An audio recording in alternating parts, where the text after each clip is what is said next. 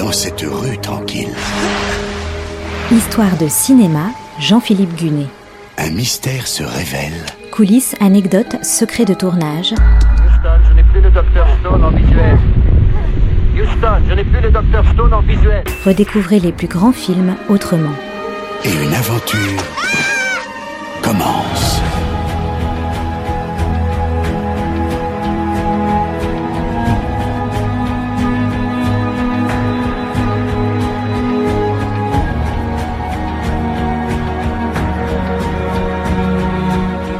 La semaine dernière, je vous avais raconté pourquoi Michel Piccoli est devenu acteur. Dès son adolescence, il comprend que l'endroit où il saura s'épanouir, c'est le théâtre. Très vite repéré par le cinéma, il fait ses débuts à l'écran en 1945, alors qu'il est âgé de 20 ans. Pour autant, il ne devient pas tout de suite une célébrité. Ce n'est qu'en 1963, grâce à son rôle dans Le Mépris de Jean-Luc Godard, qu'il se fait connaître du grand public. Il a 38 ans, son succès au cinéma ne l'éloignera pas des planches.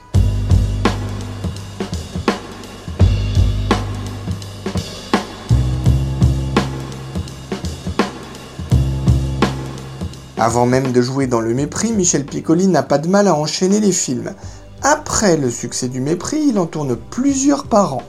En 1965, c'est à la télévision qu'il se fait remarquer. Son incarnation de Don Juan dans la série Don Juan ou le Festin de Pierre cartonne sur le petit écran. 12 millions de spectateurs, c'est une très grosse audience. Piccoli se pose dans le registre du séducteur, oui, mais voilà, il n'est pas de ceux qui limiteront leur horizon ou s'enfermeront dans un genre précis.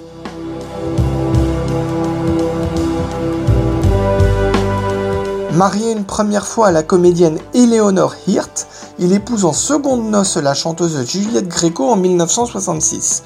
Leur couple durera 11 ans jusqu'à leur séparation en 1977. En 1967, Michel Piccoli a un rôle dans Les Demoiselles de Rochefort de Jacques Demy, un film devenu depuis un classique, mais marqué par la mort tragique de Françoise d'Orléac, la sœur de Catherine Deneuve dans un accident de la route. La même année, Michel Piccoli est à l'affiche de Belle de jour de Louise Buñuel. Il y retrouve Catherine Deneuve, mais cette fois il incarne un personnage cynique et manipulateur. Belle de jour est une œuvre forte, une des plus importantes de son époque.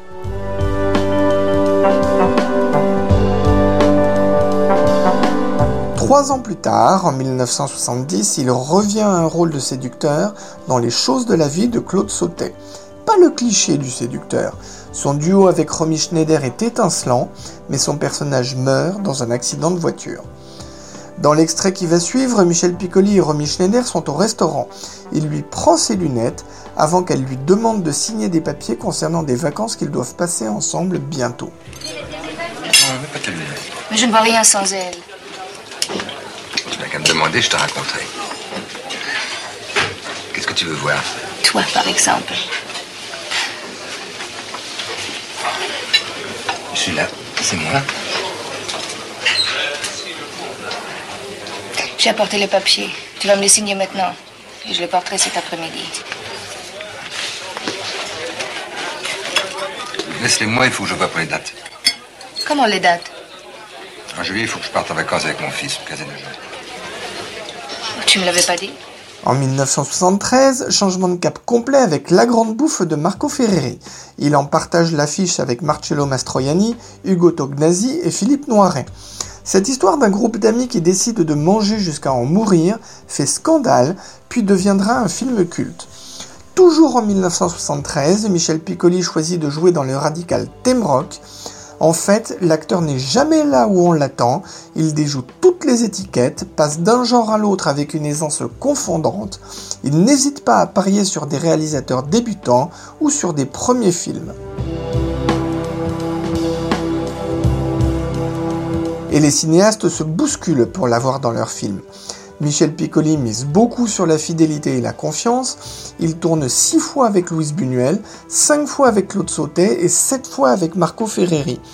Mais il se laisse aussi tenter par des réalisateurs aux horizons aussi variés que Mario Bellocchio, Costa Gavras, Michel Deville, Mario Bava ou Claude Chabrol. Et je n'en cite que quelques-uns. Avec une telle filmographie, Michel Piccoli dépasse vite le statut de comédien vedette pour devenir un monstre sacré. Il tourne beaucoup sans jamais renoncer à sa passion première, le théâtre. Séparé de Juliette Gréco, il se remariera une dernière fois en 1978 avec la scénariste Ludivine Claire. Engagé politiquement, il soutiendra l'élection de François Mitterrand en 1981 et ne cachera pas ses convictions de gauche. Il deviendra aussi membre du mouvement de la paix d'inspiration communiste.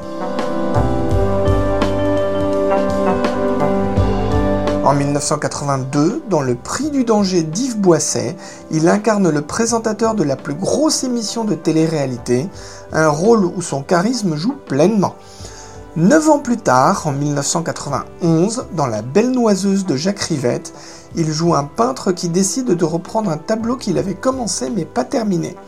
Dans chaque plan, Michel Piccoli fait preuve d'une présence incroyable, même dans ceux où il n'a aucun dialogue. C'est l'italien Nanni Moretti qui lui offrira son dernier grand rôle en 2011 dans Abemus Papam.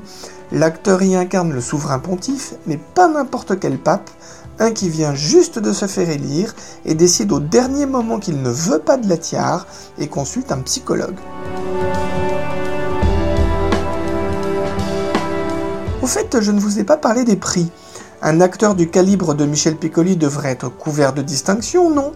Eh bien, figurez-vous qu'il a été nommé quatre fois au César, mais ne l'a jamais eu. Heureusement, tout de même, que sa carrière au théâtre a été distinguée par deux Molières. Michel Piccoli a eu quatre autres prix, un au Festival Fantastique d'Avoriaz pour Rock, c'était en 1973, un à Cannes en 1980 pour son rôle dans Le Saut dans le vide, un à la Berlinale 1982 pour Une étrange affaire, ah, j'allais oublier un David Di Donatello, équivalent italien des Césars pour Abemus Papam. Retiré des écrans depuis 2015, Michel Piccoli vivait en toute discrétion dans un village de l'Eure, comme l'a dit Gilles Jacob, ancien président du Festival de Cannes, il est parti sur la pointe des pieds.